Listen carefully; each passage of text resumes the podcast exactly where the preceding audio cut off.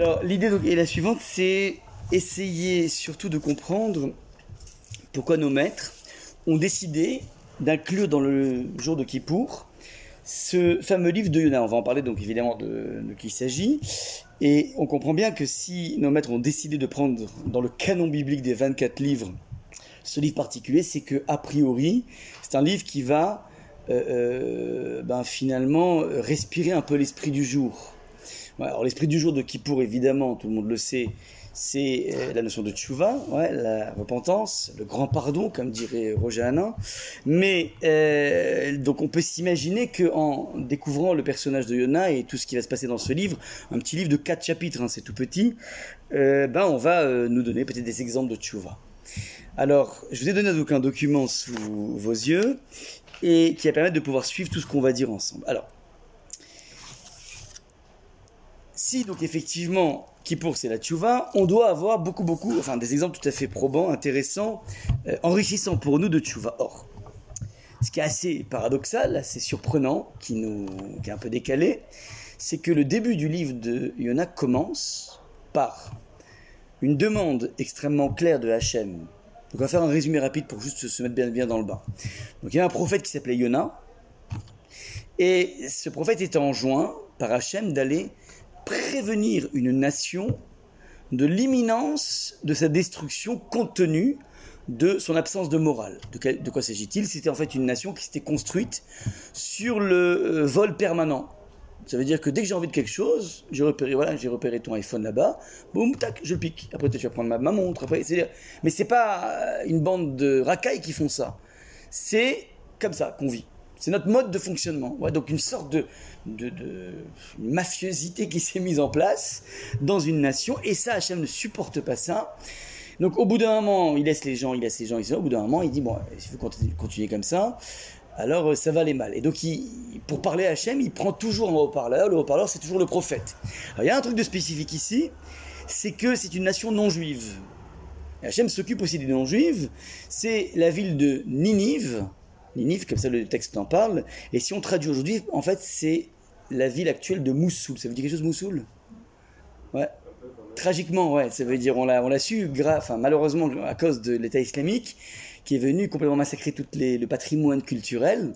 Donc cette deuxième plus grande ville d'Irak, c'est là que ça se passe. Donc c'est une ville à l'époque qui avait 120 000 habitants, ce qui est énorme ce qui est énorme pour l'époque, donc c'était une mégalopole on pourrait dire, et cette ville donc c'était construite sur cette euh, euh, absence du respect de l'autre, et Hachem donc dit à Yona, écoute, faut que tu ailles là-bas, à Ninive, alors Yona au niveau géographique se situe, on va dire, au, nord d'Israël, nord d'Israël, Ninive, c'est l'Irak, donc c'est vers l'est.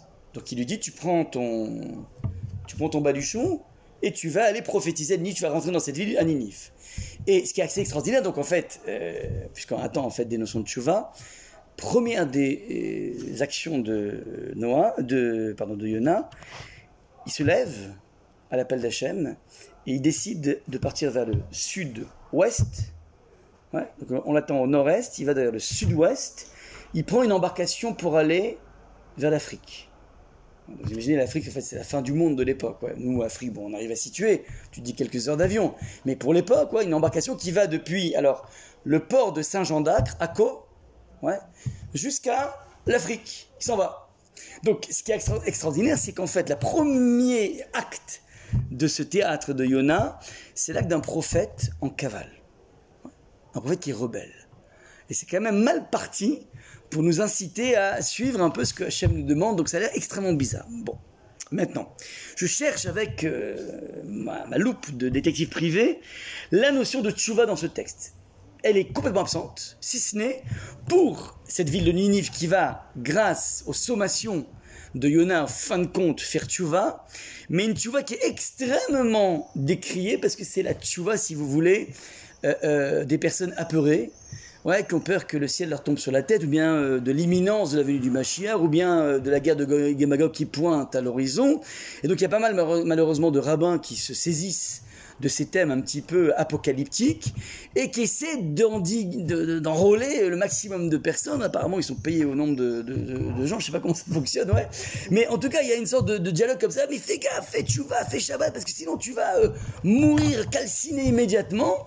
Et donc, bon, il y a certaines âmes un petit peu sensibles qui, qui mordent à l'hameçon. Et eh ben, ouais, c'est un, un, peu ce type de tchouva, donc une tchouva qui était totalement artificielle, qui est, euh, qui est une tchouva euh, qui est pas basée sur une réflexion, qui est basée sur une peur, une angoisse terrible. Alors, euh, euh, et ça, en fait, c'est quelque chose dans la, vie qui, est relativement décrié. C'est pas ça qu'on attend. Je sais que malheureusement, il y a beaucoup de rabbins qui saisissent ce type de choses, mais c'est pas très, très, très élogieux à leur égard. En fait, c'est un petit peu le mode chrétien de fonctionnement la peur du homme. Ouais, alors peut-être ces rabbins ont été formés au catéchisme, j'en sais rien. Mais une chose est sûre, c'est que c'est pas ça qu'on aime. Donc, ce serait bizarre, ce serait, extrêmement bizarre de nous présenter le jour de Tchouva, le jour de Kippour, pas le top modèle de la Tchouva, mais une sorte de Tchouva, euh, bon, qui... Et, d'ailleurs, en fait, c'est une Tchouva dans laquelle, bon, euh, les gens, ils font Tchouva, puis après, juste après, ils reprennent immédiatement euh, de plus belle leur, la Donc, c'est vraiment le, le monde du, lifting, quoi. C'est vraiment le Tchouva lifting, et ça, c'est quelque chose qui, qui, qui, gêne. Donc ça, c'est aussi extrêmement gênant. Maintenant, on pourrait dire peut-être que Yona, lui, fait Tchouva. Et tout le long du texte, on ne voit jamais fait Tchouva. C'est-à-dire qu'au début, donc, je rappelle les éléments, hein, il refuse sa mission, il prend une embarcation et grâce à Dieu, comme par hasard, il y a, on va dire un miracle, un miracle qui se passe, c'est qu'il est dans un petit port de plaisance. Saint-Jean d'Arc, c'est pas Haïfa, ni Hambourg, ni Marseille, ni New York. Et à peine il arrive là-bas, et comme par hasard, il y a justement un navire qui va en Afrique. C'est comme si vous allez, je sais pas moi, à Saint-Tropez, ouais, et puis euh, d'un coup, vous vient une idée incroyable, j'aimerais bien aller à Melbourne, en Australie. Et Minachami, moment où vous arrivez à Saint-Tropez, et eh ben justement, il y a un énorme paquebot qui, alors je sais pas comment il est rentré, mais il est là-bas. un paquebot, il va justement en Australie. Bah, tu dis, ça, c'est bon Dieu, il a été gentil avec moi, quoi, comme par hasard. C'est quand même rare. Tu, tu peux avoir maximum un, truc qui est à Marseille, ouais, ou à Saint-Raphaël peut-être de Saint-Trope, mais pas plus. Et là, il, a, il, a, le vent en poupe, on va dire. Il est content, il arrive, et puis euh, euh, tout allait bien. Euh, c'est un petit peu, les commentaires décrivent ça comme, comme un petit peu le. Donc lui, il est rebelle d'Hachem, ouais, et il est aidé par Hachem il y a ce qu'on appelle la, bracha, quoi, la bénédiction. Alors ça dure pas longtemps, mais en tout cas il est aidé, et c'est un petit peu comme un individu qui est cambrioleur de profession. Imagine qu'il est juif. Ouais, et puis au moment où il arrive devant le corps, il dit Je t'abbarre chez moi, je t'en prie Hachem, viens, je vais faire un télim, mais tu m'aides pour la combinaison. Tu vois, c'est paradoxe incroyable. Et Hachem l'aide Il tombe tout de suite sur les bons numéros, c'est un truc de fou. Bon, ça c'est un petit peu ce qui se passe. Donc, Yona rentre dans cette embarcation, et malheureusement, quelques temps après, il est rattrapé par la main du Seigneur, donc il s'est enfui en fait dans la main du Seigneur, et d'un coup se lève un tsunami colossal autour de leur embarcation, ça veut dire à côté il les voit tous les catamarans, tous les 420, tous les 470 qui sont mais alors détente, mer d'huile, mais eux autour de leur embarcation c'est le c'est le alors, ils comprennent, alors tout le monde comprend, même les marins non juifs comprennent que bon il y a Hacham a des comptes à régler ici et tout le monde se met à prier. Alors, c'était des idolâtres, donc ils vont prier leurs idoles. Chacun va prier son, son Poséidon, son Neptune, son, je sais pas, Diane Chasseresse, je sais pas, toutes les, les, les, dieux de la mythologie. Tout le monde se met à prier, sauf, je vous dis en mille, Yona. Yona, pendant que tout le monde prie, pendant que tout le monde fait tchouva, qu'est-ce que fait Yona? Il était tranquillement en train de pioncer dans les cales du bateau. Donc il est complètement iconoclaste, c'est quand même incroyable. Donc non seulement il fait pas de chouva, mais, mais, même une chouva élémentaire, quoi. Tout le monde, tout le monde euh, prie Dieu, alors vas-y, non, il, plonge tranquillement. Et alors, le, capitaine voit qu'en fait il y, a, un maillon faible, donc il, arrive, il le réveille, il lui dit Ben Adam Alechanidam Koum, jeune homme, fils de l'homme, qu'est-ce que tu fais à dormir? Koum, lève-toi et prie ton Dieu. Et il se lève et dit Ah, mais ah, vous voulez savoir pourquoi il y a le problème ici Mais le maillon faible, c'est moi. Et vous savez quoi Je vais dire mieux que ça. Jetez-moi à la mer et tout ira mieux. Ils font un, un tir au sort et ils tombent comme par hasard sur Yona. Il faut, il en virer un. Ils tombent comme par hasard sur Yona et c'est terrible. Alors, ils s'étaient un petit peu attachés à lui parce que les personnages un petit peu iconoclastes sont, euh, génère chez nous une grande sympathie, c'est beau, quoi. Enfin, c'est quelque chose d'assez assez intriguant, ouais. Il est à rebours de tout le monde, un marginal. Et donc, ils veulent pas le jeter comme ça, franchement. Donc, ils le prennent par les, par les mains, ils trempent les pieds, puis d'un coup, le tsunami baisse d'un degré. Trempe les genoux et ça baisse. Trempe jusqu'aux hanches, ça baisse encore plus. jusqu'à la gorge, ça baisse. Après, ils savent plus quoi faire, quoi. Alors, il remonte, et boum, ça reprend. Il rebaisse, ça, ça baisse. Donc ils ont compris qu'en fait tout était lié, la loi de cause à effet. Bon, il le lâche. Il le lâche.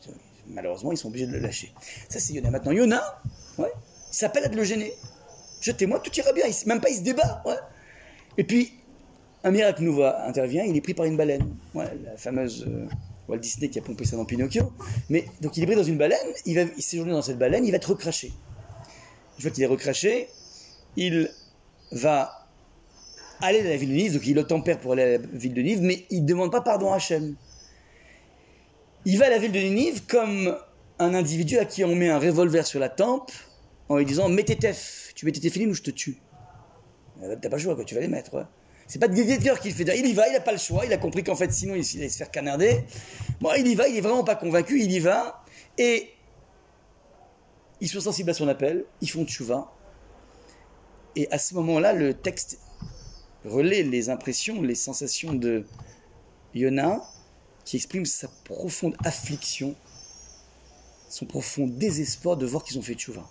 Donc en fait, c'est vraiment pas euh, le système, le bonhomme était rebelle, puis après il fait tchouva, donc il pourrait nous dire à nous tous dans nos zones de rébellion, bah tu sais, t'as quelque chose à... Non, pas du tout ça, non, ça veut dire que lui il reste euh, campé sur ses positions, ouais, et quand il voit que finalement la, la tchouva marche, alors là, il veut mourir clairement. C'est-à-dire que deuxième euh, pas tentative de suicide, mais euh, euh, rêve de suicide. Il rêve d'une rupture d'anévrisme ou d'un crise cardiaque, je sais pas, mais il rêve d'en finir avec ce monde. Donc là, c'est ce qui se passe dans le personnage de Yona. Donc vous comprenez à quel point c'est dur, de, saisir ici le message de ce texte. Je continue, ouais. À la fin, donc, à la fin dans, le, récit, à la fin du texte, donc il y a un passage extrêmement étrange devant le désespoir de Yona, qui s'était réfugié sous euh, une souka pour observer le spectacle de Ninive qui font Tchouva. Alors Hachem lui a, dans le chapitre numéro 3, fin du 3, début du 4, lui a fait pousser un ricin, kikayon. Ricin, donc c'est en fait un arbre, il y a l'huile de ricin dans chez les pharmacies. Donc c'est un, arbre, et le texte montre que Yona en a éprouvé une joie extraordinaire. Donc il passe de la déprime totale à une joie presque ostentatoire, extraordinaire. Et manque de peau, dans la nuit, Akeshbaoru orchestre la venue d'un verre qui va complètement assécher ce ricin. Il se lève le matin, le soleil se lève, il voit que finalement son ricin, qui était une telle grande source de joie, a été complètement dévoré par, le, par les mythes ou par je sais pas quoi, par la petite bête, le verre. Et là, encore une fois, il éprouve une tristesse terrible, il a encore envie de mourir. Ouais, donc désolé, ça fait un peu. c'est pas très gai comme texte, ouais. donc il exprime vraiment un désir extrêmement profond de, de, mourir. Et à ce moment-là, on assiste donc à la fin du texte à une sorte de fin assez bizarre, où Hachem, ouais, Hachem va dire donc regardez un petit peu le message du Kikaïn, je vais marquer en trois là. Donc Yona est énervé du sauvetage de, Ninive. Et quelle est la leçon d'Hachem? Hachem lui dit Regarde, Vayomer Hachem Atachasta à la Kikayon. Je suis dans verset numéro 10. L'Éternel dit à, quand il voit les larmes de Yona, il lui dit Quoi Tu as le souci de ce ricin qui ne t'a coûté aucune peine, que tu n'as point fait pousser, qu'une nuit a vu naître, qu'une nuit a vu périr. Ouais. Et moi, dit Hachem, je n'épargnerai pas Ninive, cette grande ville qui renferme plus de 12 myriades, d'êtres humains, c'est-à-dire 120 000 hommes, 120 000 personnes, pardon, incapables de distinguer leur main droite de leur main gauche et un bétail considérable. Voilà la fin du livre de Yona. Et pour, pour dire clair, on pourrait vraiment dire, il y a une baleine au début du livre, et là on pourrait vraiment dire que ça finit en queue de poisson. Ça veut dire, il y a un personnage Yona qui éprouve une grande joie d'être devant ce Kikayon, devant ce, ce ricin. D'un coup, il s'en va. Il est triste, toi. je me dis Ah, t'éprouves de la compassion pour ce ricin, qui n'est qu'un ricin qui vient de nulle part. Pourquoi voudrais-tu que j'éprouve pas moi de la compassion pour 120 000 personnes? Il n'y a qu'un rapport. Il y en pour dire mais, quel rapport? J'ai pas une compassion vis-à-vis du ricin. Juste le ricin, c'est un instrument qui m'aide. Tu m'as enlevé mon joujou, tu m'as enlevé mon, tu m'as ma bagnole. Bah, évidemment que je suis triste. C'est pas une compassion. Quel rapport avec la compassion que tu exprimes C'est qu'en fait, on comprend rien à ce que dit Hachem. Et puis, Yona ne répond pas. C'est-à-dire qu'il dit, bon, j'abandonne, de toute façon, ça, ça sert à rien. Ou bien, il a compris la science, c'est extrêmement bizarre comme truc. Donc, je répète. La tchouva, elle est que chez Ninive et c'est une tchouva bidon. Yona ne fait pas tchouva.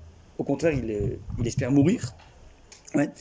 Vous remarquez aussi en Rose Fuchsia, pourquoi Hachem veut sauver Ninive?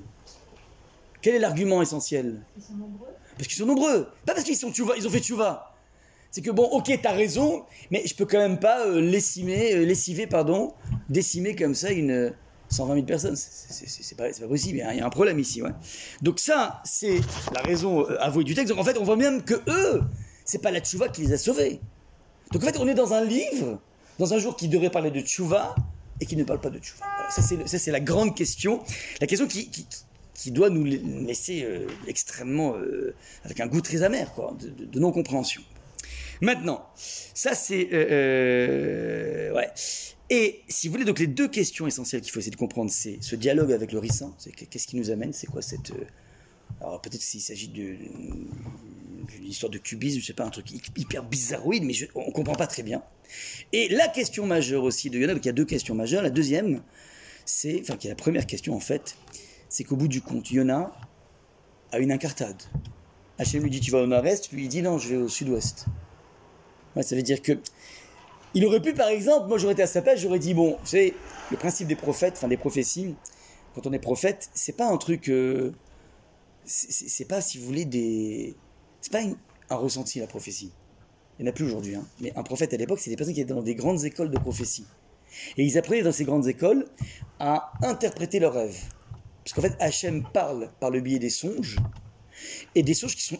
Donc il distille, si vous voulez, des images qui ne sont pas des images claires. Ça veut dire que lorsque dans le texte, vous voyez, Hachem a dit à Yona, lève-toi et va euh, euh, à Ninive, c'est pas ça qu'il y avait dans les images du songe. Il y avait des trucs bizarroïdes, il a vu peut-être, je sais pas moi, une montagne, de l'eau, des trucs, un, truc impressionniste, quoi, ouais. Et puis euh, il réfléchit, réfléchit, avec ses clés de traduction, il dit, ah ok, donc ça veut dire qu'il veut que je me lève. Maintenant, puisqu'il y a un travail d'interprétation du prophète, moi j'aurais été à sa place, ouais. Donc j'ai pas envie, on verra pourquoi il a pas envie. Ben, alors je dis, euh, en fait, j'ai pas très bien compris, quoi. Tu, peux répéter? Tu peux répéter, donc il se re- recouche, et peut-être que je ne va pas répéter. Ça veut dire, on peut éventuellement dire, euh, j'ai pas compris, j'ai pas envie de faire le travail. Là, il a parfaitement compris ce qu'on lui demande. Et il l'exprime par ses pieds, par son attitude. Non, j'ai pas envie. Maintenant, il y a une halakha, il y a une loi qui est très claire. Un prophète qui refuse sa mission, on le zigouille. Le bon Dieu s'occupe. Enfin, on doit le zigouiller. Ouais. Tu as un talent dans la vie, tu peux pas ne pas l'exprimer. T'as pas En tout cas, Hachem t'a donné certaines euh, capacités. Ouais, c'est pas gratuit. Tu veux bien qu'en fait, t'es pas comme les autres. Tu as un talent que les autres n'ont pas. Alors, c'est peut-être pour que tu puisses te kiffer ta vie, mais il faut que tu fasses aussi kiffer celle des autres. Hein Donc, c'est comme ça la vie. Maintenant, si toi, tu passes toute ta vie en autarcie personnelle, il y a un problème. hein. Il y a un problème. Et donc, pour le prophète, lui, il a été formé, on a investi pour lui. Ouais, le bon Dieu a donné une sensibilité particulière. Eh ben, tu sais quoi, il, tôt ou tard, il faut que ça serve à quelque chose. Celui qui refuse, il doit mourir. Donc, c'est une grande question aussi qu'on pose. Comment se fait-il qu'il n'a pas été immédiatement lessivé par Hachem? Pourquoi il existe Yona finalement? Et si on donne aujourd'hui à nos enfants le nom de Yona, c'est forcément c'est un. On n'aurait pas dit donner le nom de, je sais pas moi, euh, Al Capone, quoi. Ou El Chapeau, ouais. Mon fils, je l'appelais El Chapeau, ouais. T'es mal parti, mon ami, ouais. Donc, si vous voulez, ça, c'est les deux grandes questions. Je répète, deux grandes questions. Premièrement, comment tu peux assumer une incartade? Deuxième chose, c'est quoi la leçon finale? C'est quoi le. Qu'est-ce que dit Hachem? Ça, c'est donc les deux points. Alors. Il y a cinq, Raforman amène cinq euh, thèses qui sont amenées par les maîtres du Moyen-Âge ou bien par d'autres euh, maîtres actuels pour essayer de répondre à ces, problèmes. En tout cas, pour essayer de répondre à l'incartade de Yona. Et le problème, c'est que ces cinq thèses classiques ne répondent pas aux deux questions essentielles. C'est-à-dire, tant qu'on n'aura pas, et Raforman va s'en occuper, une thèse qui permet de comprendre tout le déroulement du livre, alors tu restes sur ta fin encore une fois. Donc, première thèse qui est proposée, ouais, c'est que Yona, alors euh, certains vont dire que Yona savait pertinemment que la ville de Moussoul ferait tchouva, mais comme il savait par prophétie que cette ville, quelque temps après, c'est Achour, vont venir nous détruire et vont venir nous tuer, donc quelque part il se, met une- il se tire une balle dans le pied. Ça veut dire, je suis en train de donner des armes à quelqu'un qui va être un futur ennemi, et donc ça qui expliquerait, si vous voulez, la réticence de Yona, parce que n'oubliez pas qu'un prophète, le job d'un prophète, c'est finalement, il est entre le peuple et Hachem. Là il y a Hachem, là il y a le peuple, et on met le curseur quelque part entre les deux, c'est-à-dire, il y a des prophètes qui sont plutôt pro-peuple, et d'autres qui sont plutôt pro-Hachem. Vous avez par exemple le prophète Élie, ouais, il voit que les enfants d'Israël font de l'idolâtrie, un mar, il se casse dans une, dans une grotte, ouais, il dit bah, j'en peux plus, allez, euh, tant pis, vous allez crever avec, euh, avec la famille. C'est deux ans, vous voulez pas écouter, vous pouvez pas écouter, j'en peux plus, moi j'en ai marre. Donc il se réfugie, il va, il va s'isoler. Donc lui, on, on, le qualifie comme étant un prophète qui, se rapproche plus, il est plus dans la défense des intérêts d'Hachem que du peuple. Jonas, lui, c'est l'inverse. Lui, c'est celui qui est beaucoup plus. Ah, ah, évidemment, c'est pas, c'est pas, c'est pas Vergès, hein, c'est pas, euh, ouais, c'est pas ça, C'est que ils, ont compris qu'en fait la vie c'est une question d'équilibre, ouais, et que ils vont essayer de, de jouer le rôle de médiateur. C'est qu'ils vont dire au peuple, bon, écoutez les copains, euh, je comprends, c'est dur la vie, mais faites un peu un effort, quoi, sinon il va s'énerver, le Hachem. Puis après il va voir Hachem, il dit, écoute, non, mais comprends les pauvres, c'est compliqué pour eux. Donc en fait, c'est le rôle classique du médiateur. Maintenant, il y a des médiateurs qui sont plus pro l'un que pour l'autre, c'est comme ça, c'est pas neutre, neutre. Alors lui, il y en a, lui, sa vie, c'est le peuple juif. Donc un peu comme Moshe d'ailleurs, Moshe, il est clairement du côté du peuple. Hachem, il dit, tu sais quoi, viens, on se casse ici, on reconstruit une boîte de folie, hein, on base les. Ah non, tu veux reconstruire quelque chose, tu mets, tu m'effaces de ton livre, dit Moshe. Donc Moshe, clairement, il a pris le parti du peuple, toujours. Il tient tête à Hachem en permanence. Ça, c'est euh, l'emblème même des prophètes. Donc là, notre, notre cher, euh, notre cher euh, Yona, lui, il a pris apparemment la position. Et donc il se dit, mais je peux pas, moi, aller sauver quelqu'un dont je sais pertinemment qu'il va faire du mal à mon peuple, donc je peux pas. Première thèse. Alors le problème, c'est que cette thèse, c'est qu'elle ne s'accorde pas avec la suite, c'est-à-dire que dans la suite, tu vois, la leçon d'Hachem, c'est, mais tu as eu de la compassion pour le récin et de la compassion aussi pour eux. Mais justement, j'en ai de la compassion dans la vie. J'ai pas un problème de compassion dans ma vie. Ma vie n'est pas, je n'ai pas, je, suis quelqu'un de compassion. Donc en fait, le message qui donné par Hachem n'est pas un message qui explique enfin qui justifie la thèse. Deuxième possibilité, qui est amenée par Rachi, c'est que avant même de réfléchir au fait que ils vont nous faire du, peuple, du, mal, ces, gens de Moussoul, il y a un problème qui est suivant, c'est que les non-juifs sont sensibles à, à ces prédications apocalyptiques. Ça mort, ouais. Les juifs à l'époque, non. C'était construit. Donc tu leur disais, ouais, fais gaffe, et tu vas, le machin est à la porte, ouais, tu vois, ouais. Eh, ça, ça fonctionne pas, ça marche pas. Ils veulent quelque chose de construit. Donc le problème est suivant, c'est qu'on va avoir un monde dans lequel tu as les goïms qui font tchouva et les juifs qui résistent. Mais ça, c'est aussi une certaine forme de balle dans le pied. Imaginez, imaginez, vous sortez du bac, ouais. Tous vos copains vont à au séminaire. Tu auras du mal, toi, à dire non, non. Tous, ils font un an, un an d'expérience, un peu comme les Allemands qui font un an le tour du monde. Ouais, après le bac, c'est intelligent. Tu t'ouvres les après, tu vas t'orienter, ouais.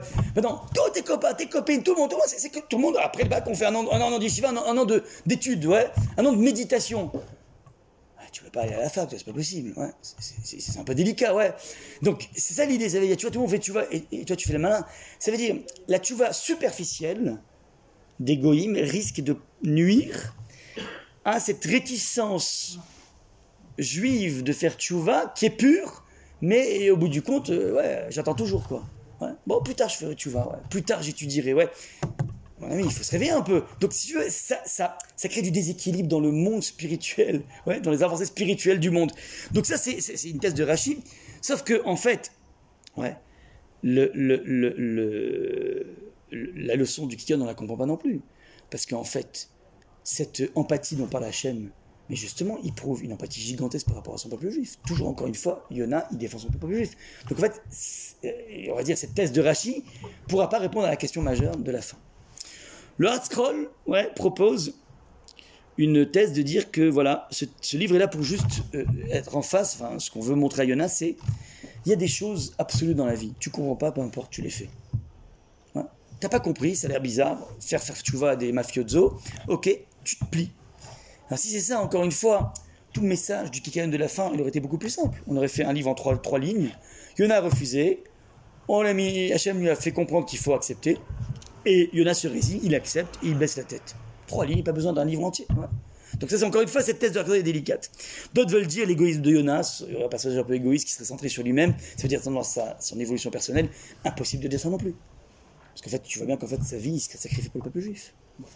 Et, ouais, et autre thèse qui est amenée, il voulait pas passer pour un faux prophète parce que le libellé ouais, d'Hachem, c'était dans 40 jours, Hachem détruit Ninive.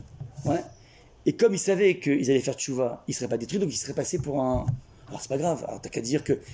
T'as qu'à dire dans le libellé, dans 40 jours, Hachem détruit Ninive, si vous faites pas tchouva. Et donc tu mets la petite clause qu'on voit dans les contrats d'assurance, petite étoile, ouais, et c'est bon. Donc en fait, il n'y a aucune thèse qui sied, si vous voulez, à l'œil très pertinent de Rafforman, qui est un contemporain, et qui va donc, si vous voulez, euh, nous délivrer un, enfin, le, message qui pense être le message essentiel de Yona.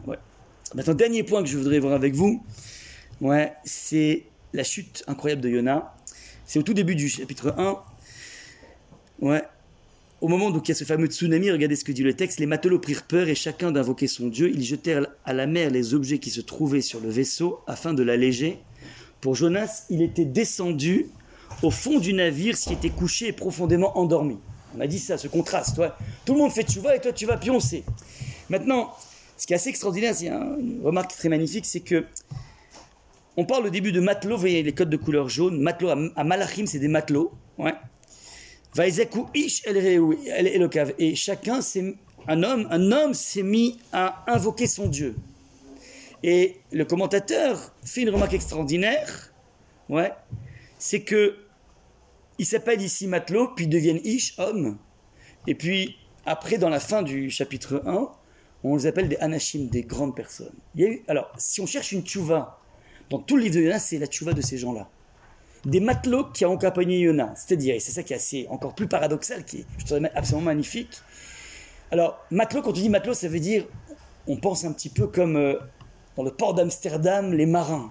Ouais c'est pas les personnes de la high society, c'est plutôt le lit de la société. Rappelez-vous, euh, Brel, dans le port d'Amsterdam, les matelots, c'est vraiment la, la, basse couche, la basse classe. Et là, il y a une évolution. De matelots, ils deviennent hommes et après, ils deviennent des hommes, avec un grand H. Et le commentateur explique que le fait que Yona se rebelle contre Hachem, pour eux, ça veut dire que Hachem, on peut lui parler. Et c'est tellement bouleversant pour eux, dans un monde idolâtre, que du coup, ça sécrète chez eux une recherche d'Hachem. Ça veut dire que le paradoxe incroyable, c'est que la seule tchouva qui est évoquée dans le livre de Yona, c'est la tchouva de gens qui s'inspirent d'un prophète rebelle. Je ne sais pas si vous imaginez quoi. nous, les rabbins, on essaie de montrer l'exemple. Mais tu imagines un rabbin qui est un contre-exemple et qui sécrète autour de lui une, flopée de gens qui font tchouva parce qu'ils sentent quelque chose de profondément vrai dans sa démarche. C'est en fait ça l'idée. Donc ça c'est la seule chose donc c'est, qui, est le plus beau paradoxe de ce livre. Alors maintenant regardez, on reprend depuis le début. Hachem dit à Yona va prophétiser. Yona se lève et s'enfuit en Afrique. Le texte ne dit pas pourquoi. Il exprime une rébellion mais elle n'est pas expliquée en disant non, j'ai pas envie, j'ai pas les nerfs, ouais. J'ai pas les nerfs. Ou je veux pas. Il n'y a pas. Le texte va, le, le dire, le mobile de Yona, qu'à partir, regardez le verset euh, numéro 6, enfin le, point numéro 6. Nous dit le texte va palel el Hachem va Anna. Euh, euh, pardon, pardon. donc le mobile va dire au, donc au chapitre 4, excusez-moi, donc, mais, mais, je prends le point 6. Alors, il dit, au moment où il voit la tchouva de Ninive, c'est là qu'il va dévoiler, ah, maintenant je sais pourquoi je, je sais pertinemment pourquoi je ne voulais pas y aller. Ça veut dire que. il va dire pourquoi je ne veux pas y aller, parce qu'en fait, j'ai réalisé que. Ouais, en fait, c'est ça, excusez-moi, c'est verset numéro. Et, et il s'adressa en cette prière. Anna Et là, Seigneur, n'est-ce pas là ce que je disais étant encore dans mon pays? Ça veut dire à l'époque où Hachem l'a interpellé. Il n'a rien dit, hein. Mais en fin de compte, il est en train de dévoiler ce qui le gênait profondément. C'est-à-dire qu'en fait, il ne savait même pas lui-même. Il n'arrivait pas à mettre des mots au fait que c'est une mission qu'il n'arrivait pas à accepter. Il y a parfois des choses dans la vie, tu n'as pas envie d'aller dans un trip quelque part, tu sais pas pourquoi, tu peux pas dire pourquoi. Tu n'as pas suffisamment mûri la chose, mais intuitivement tu sens que, je sais pas, ce mec je le sens pas. Ouais. Ce poste, je sais pas, il y a quelque chose qui, il y a quelque chose, je sais pas, il y a un truc qui est bizarre. Ouais. J'arrive pas à mettre des mots. dis-moi pourquoi, qu'est-ce qui t'embête? Je sais pas, il y a un truc, je sais pas, j'arrive pas à t'expliquer. Il y a, comme, comme, quelque chose me, qui me, qui me, je sais pas, j'arrive pas à dire. Donc en fait, lui-même va mûrir par rapport à ça, il va mettre des mots sur ce qui était intuitivement un refus, qu'il a exprimé d'ailleurs. Et il dit, donc quand j'étais sur ma terre, c'est en fait ça qui me gênait. Et c'est quoi Alken qui C'est pour ça en fait je je suis empressé de fuir à Tarshish, qui a dati car je sais qui a ta quel verarum car je sais que tu es un Dieu qui est Hanoun, qui est clément et miséricordieux, plein de longanimité et de bienveillance, venicham alara'a et tu es prompt à revenir sur les menaces. En fait, Yoda découvre en fait ce qu'il énerve devant le spectacle de cette pseudo-tchouva de Ninive. Il découvre ce qui le miné au possible, qui est la chose la plus dure qui l'énervait, ouais, c'est qu'en fait Hachem il est trop bon. Il est trop gentil. Il est trop miséricordieux. Alors, je vous ai marqué dans ce document là avec tous ces codes de couleurs, ouais, c'est pas mes enfants qui gribouillent, hein, ne croyez pas. Je vous ai marqué parce qu'en fait cette phrase qu'il dit Yona est une phrase qu'on entend 26 fois à Kippour. 26 fois à Kippour, on va répéter ce qu'on appelle les 13 attributs de miséricorde d'Hachem. On dit quel avoir Hachem al vaikra. Hachem, Hachem, quel, quel rachum vechanoun erech hapaim verafreset vehemet not chesed lafim not savon vechata venake. On les répète à 26 reprises, 13 euh, attributs, 26 reprises. On évoque ici la grandeur, l'immensité de la bonté d'Hachem de par 13 euh, canaux différents. Ouais, c'est la gentillesse, c'est la bonté, c'est le fait qu'il se met énormément de temps à s'énerver. C'est-à-dire qu'il te voit en train de t'apprêter à faire une bêtise, et c'est extraordinaire, il a plein de gâchettes avec lui, hein. il a plein, plein, plein, ouais. Et il continue, il te donne ton oxygène, ton système pulmonaire, ton cœur, ton intelligence, ta, ton ta vélocité, tout, tout fonctionne. C'est un maître de la Kabbalah qui explique ça, c'est incroyable, la grâce d'Hachem. Quoi on sait pertinemment qu'il insuffle en permanence en nous cette euh, possibilité de vivre. C'est un bail qui est renouvelé, mais chaque seconde. Maintenant, mais, mais qui t'empêche d'arrêter de renouveler le bail? Tu peux dire stop, ça suffit. Finalement, c'est toi qui m'aides à continuer à faire des bêtises. Mais si ça t'énerve, alors t'as qu'à arrêter. Coupe l'oxygène. Non, non, il continue. C'est incroyable. Il t'accompagne là-dedans accompagné dans tes délires. C'est incroyable, c'est un truc de fou sur Hachem. Ouais. Eh ben, ça, c'est la grandeur d'Hachem. On l'évoque 26 fois. On l'évoque pourquoi on l'évoque? Parce qu'évidemment, premièrement, on essaie de s'inspirer. Deuxièmement, on essaie d'appuyer sur ses gâchettes à lui. C'est-à-dire, on appuie sur ses boutons. Hachem, Terachum, Techanoun, vas-y, agis en fonction. Donc c'est une stratégie qu'on a mis en place. Ouais. Donc, comment Alors, il y a un jeu des différences. C'est quand il a évoquer ce verset qui est dans le livre de Shemot, eh ben en fait, il y a deux différences majeures qu'il a mises en place. Il a mal recopié la leçon, Yonah. évidemment, c'est un grand prophète, il connaissait tout par cœur. Donc s'il recopie mal la leçon, c'est qu'en fait, il a envie de s'exprimer. Regardez les points de différence. Elle est d'abord dans l'ordre, regardez en jaune, un Dieu clément et miséricordieux, et lui, il a dit miséricordieux et clément.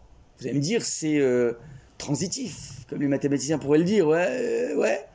A plus B, c'est égal à B plus A, enfin tout le monde, ouais. Mais il y a quelque chose à explorer ici, évidemment, parce que c'est pas genre, il s'est trompé euh, à peu près, ouais. Ouais, à peu près, ouais, je crois que le porc c'est interdit à manger, ouais, c'est pas ça, lui, c'est du dur. Mais surtout, ce qui est encore plus important, c'est le bleu turquoise. Lui, dit, Nichamalara, tu reviens sur tes menaces, un peu comme les parents faibles. Tu sais quoi, si tu fais ça, on n'ira pas par Castérix et il n'a pas fait ça, on est allé au parc Astérix, il a même eu une glace, il a même eu, ouais, c'est nous ça, ouais, les parents faibles, ouais. Et eh ben il te dire, finalement, t'es faible, Hachem. Nicham Alara, tu es prompt à revenir sur tes menaces. Ouais, ça c'est ce qu'il dit. Or, l'originel, la source, c'est il est émet, il est vrai. Hachem, il est vrai. Émet, c'est vrai. Donc c'est dans ces deux changements que se situe le panneau de, le panneau de protestation de Yona, on va expliquer. Dernier point que je voudrais voir qui est assez magnifique, qui est relevé par Rav, euh, Rav, euh, ouais. il fait remarquer qu'il y a un, terme, un terme difficilement traduisible, qui, qui se promène dans le texte un petit peu comme une 10. C'est ce qu'on a passé 10, ouais 1, 2, ta, ta, ta, ta, euh, bon. Alors, regardez un petit peu comment ça fonctionne. Chapitre 1. Hachem veut détruire Ninive car ils ont un comportement ra'a. Ra veut dire mauvais. Ra, ouais.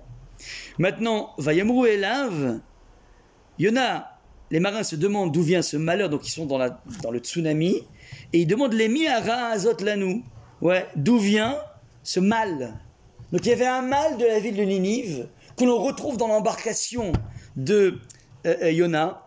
Et ensuite nous dit le texte Veyeshvu Ra'a. Les gens de Ninive font tchouva et se repentent de leur comportement de Ra'a du début du livre. Donc il y avait un rat qui était inhérent à la ville de Ninive et qui est en train de s'extirper, puisqu'ils reviennent de leur, côté mauvais. Et à ce moment-là, Yona s'insurge du fait que Hachem change d'avis et ne met pas en application le plan de Ra'a qu'il avait prévu pour Ninive. Ouais, donc il y avait quelque chose qui devait s'abattre, un mal qui devait... Mais, mais, il revient Hachem. Et à ce moment-là, nous dit le texte, chapitre 4, Vayera El Yona. Voyons que Hachem ne fait pas le Ra'a à Ninive, cela cause un double Ra'a à Yona. Ra'a. Donc en fin de compte, ce que Hachem n'a pas, cette énergie qui était censée s'abattre sur Ninive, finalement lui, boum, c'est lui qui la récupère. comme une sorte de lavoisier, rien ne se perd, rien ne se crée, tout se transforme, donc en fait ça passe de l'un à l'autre. Ouais. Et nous dit le texte dans la suite, qui attaque El venir et tu es prompt à revenir sur le mal. Et enfin, dernière phrase, euh, avant dernière phrase, Vayemen Hachem et le Kim Kikayon, c'est alors qu'Hachem fait pousser un Kikayon afin d'épargner de son mal. Alors c'est intéressant. Hachem a fait pousser un Kikayon, ouais, ce ricin, pas que pour le l'ombre en plein cagnard. Il lui fait ça aussi pour permettre, permettre à Yona de sortir ce rat. Donc en fait, on a une sorte de chose ici qui est sécrété par le mauvais comportement, le mal de Ninive, qui va se retrouver dans l'embarcation, que ils essaient auquel ils essaient d'échapper. Et puis, Yona aimerait bien que ce mal reste chez Ninive, mais malheureusement ils font vois, donc il est envoyé, il est extirpé. Il atterrit chez qui? Chez Yona. Puis d'un coup, que je lui envoie un kiken pour lui envoyer ce mal. Qu'il détruit après. Ouais, ouais, exactement. Euh, alors, euh, non, il détruit la possibilité d'enlever le mal puisque le Kikaïon était là pour enlever le mal, mais d'un coup il l'a plus, donc il est dans le mal. Donc en fait, c'est vraiment un, jeu de passe à 10. Enfin, je sais pas comment on appelle ça, trouver l'image qui vous, plaît, mais c'est bizarre, extrêmement bizarre. Et encore une fois, quand on a des mots qui se répètent tellement dans un petit passage, c'est qu'en fait, il y, a, quelque chose à rattraper. Alors, alors maintenant. Dernier point, nous dit le texte lorsque Yona a fui. Le texte précise que Yona a fui Milifne Hachem de devant Hachem. Il n'a pas fui, juste. Il fuit devant Hachem. Ça veut dire, il fuit en toute connaissance qu'on ne peut pas fuir devant Hachem. C'est un, c'est pas possible. Si tu crois en Dieu, tu sais bien que tu ne peux pas t'enfuir. Ouais, t'es pas un fou. Ouais. Donc tu sais bien que toute ta vie, tu vas passer ton temps à naviguer, euh, même si tu vas en Afrique, hein, tu seras toujours dans la main du Seigneur. Donc, mais c'est important, Milifne Hachem, de devant Hachem. Il fuit devant Hachem. Ça veut dire qu'en d'autres termes, Yona est en train de contester quelque chose sur Hachem. C'est ça qu'il faut bien saisir là-dessus. Alors on va expliquer exactement ce qui se trame. La clé de compréhension est la suivante? C'est dans le changement qu'il a fait essentiel, en disant Hachem, t'es pas vrai. Il ôte le vrai, il met tu reviens sur tes menaces. Profondément, ce qu'il faut comprendre, c'est la chose suivante. Il y a deux postulations d'Akadosh Baruch deux façons de mener son monde Hachem. Il y a ce qu'on appelle la rigueur, la droiture, la vérité, et il y a en même temps la miséricorde. Ce sont deux forces. On pourrait dire la dimension père, la dimension mère. La mère est toujours maternelle.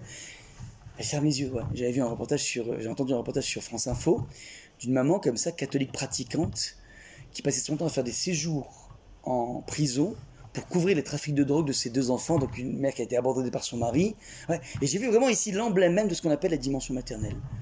Ouais, ok, c'est moche, le trafic de drogue, tout ce que tu veux, tout, mais je peux pas, c'est mes enfants c'est plus fort que moi, ben voilà, c'est comme ça. Ouais, c'est ce côté de, grâce et dur, on, accepte tout. Ouais. D'ailleurs, rachamim en hébreu, la miséricorde qu'on traduit ici vient du vocable rechem. Rechem en hébreu, c'est ce qu'on appelle l'utérus, la matrice. Pourquoi? Quel lien entre la bonté et l'utérus? Très simple. C'est qu'en fait, l'organe, l'utérus, permet l'émergence à partir de rien de quelque chose d'autre que la femme. C'est quelque chose d'incroyable. Il n'y a pas plus grand don que de donner la vie. C'est donc l'emblème même de la miséricorde. Et une des raisons au niveau psychologique pourquoi au début d'une grossesse, il y a des envies de rendre, c'est parce qu'en fait, il y a quelque chose de fou. C'est dans l'idée d'abriter à l'intérieur de moi quelqu'un qui est étranger totalement à moi. Ouais, c'est pas évident comme, comme idée. Ouais. Donc, le rêve. Et d'ailleurs, euh, le précise dans un autre livre, il dit qu'il y a des millions de dollars qui ont été euh, dépensés dans des laboratoires aux États-Unis pour créer des utérus artificiels, que Dieu préserve des personnes qui naissent euh, sans. Et donc on veut créer un utérus. Comment? On peut faire des cœurs artificiels et tout ça En fait, ils n'ont pas réussi. Savez pourquoi ils n'ont pas réussi? Il a les millions de dollars. Hein. Aux États-Unis, c'est pas les, millions de dollars qui, gênent. C'est qu'en fait, il est trop malléable, l'utérus. Ça veut dire qu'il s'adapte à n'importe quel pH, à n'importe quelle tension, et ça crée une machine qui peut tout et son contraire, c'est pas possible. Vous comprenez, il y a un minimum de rationalité dans, dans, le monde de la création. Tu veux pas avoir un truc qui est à la fois dur, à la fois flexible. Comment tu gères? C'est quoi la matière qui pourrait être à la fois hyper dure et flexible? Voilà, est-ce que tu la fasses chauffer, mais vous comprenez le problème ou pas? Ça, c'est la puissance du, du ça veut dire, ben on ferme les yeux. Ouais, cette idée de, de cette maman, mais un père aurait été là, il a abandonné. Mais deux claques aux enfants. Ah ben, vous quittez la... Ah, menace de partir, ben fuguez, je m'en fiche. Mais on ne vit pas avec le trafic de drogue, ça, n'existe pas. Ouais, c'est la rigueur et la justice. Donc il y a deux, y pou- y a deux poumons dans le monde. Chez Hachem, c'est pareil. Le dîme, la justice, la vérité et la miséricorde. Le problème est suivant. C'est que ce sont deux, on va dire, postulations qui sont totalement opposées l'une à l'autre. Je donne deux scénarios qui sont proposés par euh, deux images. Imaginez qu'on arrive à 120 ans. Vous avez encore 7 minutes. On peut arriver jusqu'à moins 10 ou c'est. Ouais, c'est bon J'ai pas envie de. Imaginez qu'on arrive jusqu'à à 120 ans là-haut. Il y a un jugement.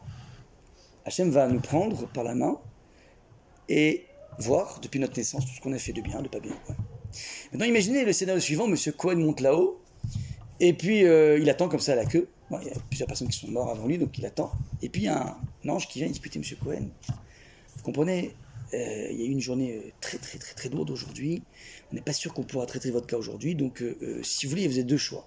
Soit vous attendez demain, et vous aurez donc votre interview avec Hachem. Soit, vous savez, il y a une place qui s'est libérée. Ouais. Donc, bon, c'est pas un pavillon, hein, c'est un petit studio comme ça, avec une vue sympathique, dans le paradis. Si vous voulez, vous la prenez et vous échappez comme ça au, au pire. Parce qu'en fait, n'oublions pas que sinon c'est demain, mais demain, tu peux tantôt avoir le pavillon avec euh, terrain de golf et tout ce que tu veux, ou bien faire, faire un passage que Dieu préserve au Guéhinom. Et là, ça fait frémir quand on lit un peu des, certains ouvrages. Ouais, euh, du Charagmoul, du Ramban Nachmanide, ouais, ça fait un peu froid dans le dos, ouais, le minimum, ouais. On les lit pas d'ailleurs, parce que sinon ça fait un peu trop froid, ouais. Et puis ça sert pas vraiment à grand chose, parce que finalement c'est pas avec la peur qu'on avance. Mais bon, mais bon, ouais, donc c'est qui tout double, quoi. Ouais, donc après les financiers vont qu'à faire des, des courbes avec euh, espérance de sigma, je sais pas comment ils font, ouais, qu'est-ce qui est le mieux à faire, ouais. Alors, la- comment? Je On connaît déjà les comportements qu'on a eus. Comme Ah ouais, non mais c'est un peu plus compliqué que ça, ça veut dire. D'abord, on oublie beaucoup les bêtises qu'on fait dans la vie. Hein. Ouais, je- bien clair déjà. Ça nous marque moins que les grandes actions qu'on a faites. Ouais. Mais lui, il n'oublie pas le bon Dieu. Donc il te prend, ouais, depuis l'âge de zéro. Alors zéro, bon, ouais, t'es- zéro, tu fais rien, ouais. Mais dès que tu commences un petit peu, ouais, à partir de la bar mitzvah, ouais. Et qu'est-ce que tu as fait avec tes pieds, avec tes yeux, avec ton nez, avec tes trucs, avec tes mains, avec ton intelligence, avec tes copains, avec tes trucs? Mais, tu te rends compte, off- t'as offensé ta mère en public? Alors, tu peux faire des choses magnifiques, mais, mais, mais le moment où tu passes devant le. et lui, il te montre le. Il a la clé USB, hein, il te montre le film, là, tu te revois, tu dis. Pas possible, pas moi, ça, c'est pas moi. Je, peux pas, c'est insoutenable, je peux pas voir ça, ouais. D'un coup, t'es comme ça, ouais. Donc, c'est pas gagné d'avance, ouais. Alors, t'as beau être quelqu'un, tu peux t'estimer de sadique, t'as le droit. T'as le droit, ouais. Tu peux aussi être dans le leurre de toi-même. Encore une fois. Mais on a tous ce leurre, sinon on n'avancerait pas. Mais, pour être honnête, alors, la question c'est qu'est-ce qu'on choisit? Alors, en fin de compte, quand on réfléchit bien, enfin, moi, personnellement, je dis ce que je fais. Je choisis le petit studio.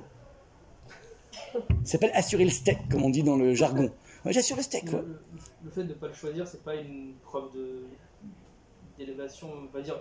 Ça, il le sait, le bon Dieu, D'accepter quoi. son Ouais, de châtiment, bon, j'aurais pu avoir le studio, mais j'accepte quand même de me faire. C'est beau, mais, mais j'ai pas trop envie d'aller brûler là-bas. Enfin, euh, un séjour au Guéhinom, ça me fait peur. Ça me fait peur. Ouais. Donc, en fait, je vais te dire, on- on- il il résume comme ça, Rav, Rav- Rav Forman. On va, a priori, pour euh, être rationnel, choisir la première option, ça veut dire le petit studio. Mais on aimerait faire partie des gens qui choisissent la deuxième option. Et c'est qui ces gens? C'est des gens qui disent, c'est un peu ce que tu es en train de sentir. Je dis, maintenant, je comprends pas. Mais si finalement, au bout du compte, il n'y a pas vraiment de jugement. Un peu, c'est un peu comme l'école des fans. Vous vous rappelez l'école des fans avec Jacques Martin? Tout le monde a 10 sur 10. C'est-à-dire, les, t'as les tocards et les voix les plus pourries qui ont 10 sur 10, et t'as les futurs talents, les futurs, euh, comme aujourd'hui, les, comment s'appelle euh, l'émission, la magnifique. Comment? The Voice, ouais. Là, il y a du vrai jugement. Ouais, ils vont pas dire euh, ah ben la pauvre elle aura du chagrin. Non, tant pis, bah t'as pas t'as pas la voix d'Erza, tant pis pour toi, tu tu t'en vas ouais. Donc ça veut dire que euh, euh, euh, si c'est ça la vie, si c'est la vie, c'est tout le monde a 10. En fait, c'était même pas la peine que je vive. Il y a pas d'enjeu. C'est-à-dire qu'en fait, le monde du jugement, le monde de la vérité donne du relief à ce que j'ai fait dans ma vie. Si au bout du compte, ben j'atterrisse sans être jugé, donc j'aurais pu ne pas exister exactement la même chose. Il n'y a pas de valeur à toutes les, les fois où je me suis surpassé. Parce que j'aurais été un pourri, ça aurait été exactement la même chose. Alors c'est horrible ça. C'est-à-dire que l'existence du jugement permet de créer un relief dans mes actes, permet de créer une valeur à ce que je fais. Ça, c'est ce qui se trame. Maintenant, Yona, il vient voir Hachem. Ouais, je donne un deuxième exemple. Deuxième exemple. Qui est donné par Raforman. Je pas, ils ont pas livré, peut-être qu'ils ont livré le troisième, je suis désolé, hein, je vais juste monter. Je fais une juste pause.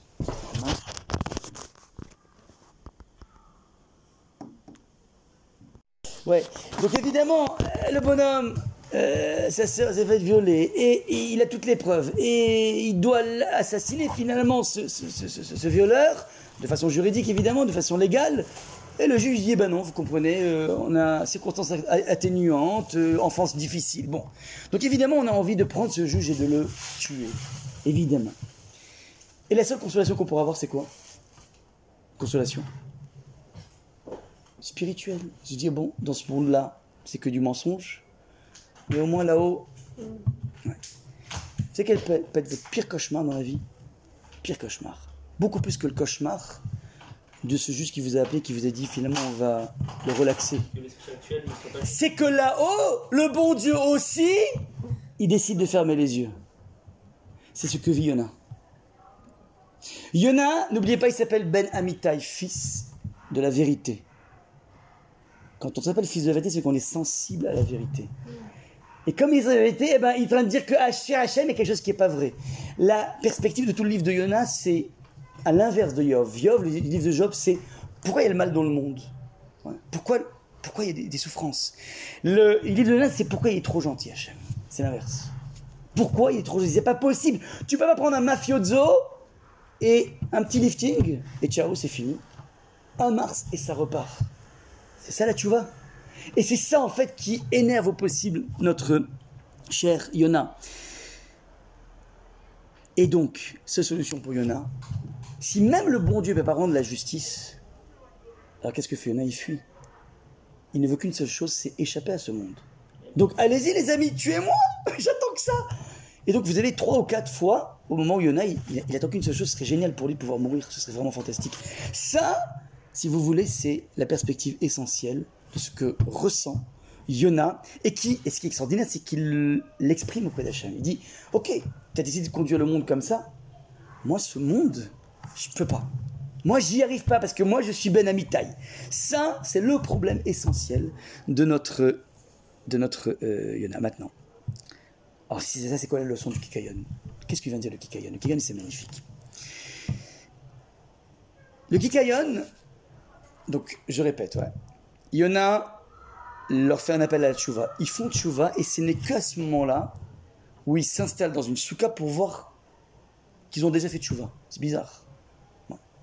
Maintenant, il est dans une souka, donc il est protégé par la chaleur. Hachem lui met un deuxième supplément de protection, un deuxième parasol qui s'appelle le Kikayon. Il exprime une joie absolument colossale, mais colossale, démesurée. Pourtant, il était déjà couvert par la souka. Et le texte a bien précisé pour lui enlever ce mal. Maintenant, le lendemain, il est rongé, et puis c'est la fin. Il n'arrive plus à tenir. Il, est déprimé, je vais encore mourir. Bon, alors, évidemment, le texte de Lyon n'est pas là pour nous parler d'un cas clinique d'un hôpital psychiatrique particulier, c'est pas ça qui nous intéresse. Ça nous parle de nous, évidemment. Alors, le point est le suivant, regardez. Comment c'est magnifique, la leçon d'Hachem. Un arbre qui jaillit comme ça, et qui vient de nulle part. Vous pensez à quel attribut d'Hachem? C'est la bonté. Parce que le dit, la rigueur, fait que si tu veux avoir un arbre, c'est très simple, c'est comme Jean de Florette. Tu plantes, tu bêches, tu trucs, tu pries pour qu'il y ait la pluie et tu, et tu protèges comme le petit prince euh, des papillons, enfin des, des chenilles et tout ça, ouais. Et la vie, ouais, c'est ça. le- en fait, le monde de la rigueur, c'est ça. C'est no pain, no gain. C'est le travail. C'est le travail. Et c'est ça la vie. C'est le travail. Ça n'existe pas un truc qui surgit comme ça. Un euro million, quoi, comme ça. 137 millions d'euros, là, comme ça, pas, quoi, attends de fou. Mais c'est pas ça la vie. Vous avez compris que c'est pas ça la vie. Ouais. Donc, donc, lui, il dit, je peux pas, moi, dans la vie, il y en a, accepter que des mafiosos comme ça à et ça repart. Ça, n'existe pas, ça, c'est insupportable. C'est contre le c'est c'est contre, c'est contre la vérité du monde. Je peux pas vivre comme ça. Maintenant, ce que lui donne Hachem, c'est incroyable. C'est justement l'irruption de quelque chose totalement gratuit. Il n'a rien fait, il n'a même pas demandé. Il n'a peut-être même pas besoin. C'est ce qu'on appelle, on va dire, quand on gâte un enfant, dans quelque chose qu'il n'a pas besoin, juste pour lui exprimer notre amour. Si tu donnes une doudoune à un enfant, bah évidemment, il commence à faire un truc, c'est normal. Ouais, tu lui payes des cours de piano, bah c'est un peu normal, un peu de culture. Cours de maths, c'est pareil. Tu lui donnes à manger, c'est pareil, ouais. Maintenant, tu arrives, tu, tu le gâtes de façon spontanée. Tu as acheté, le chocolat que tu aimes.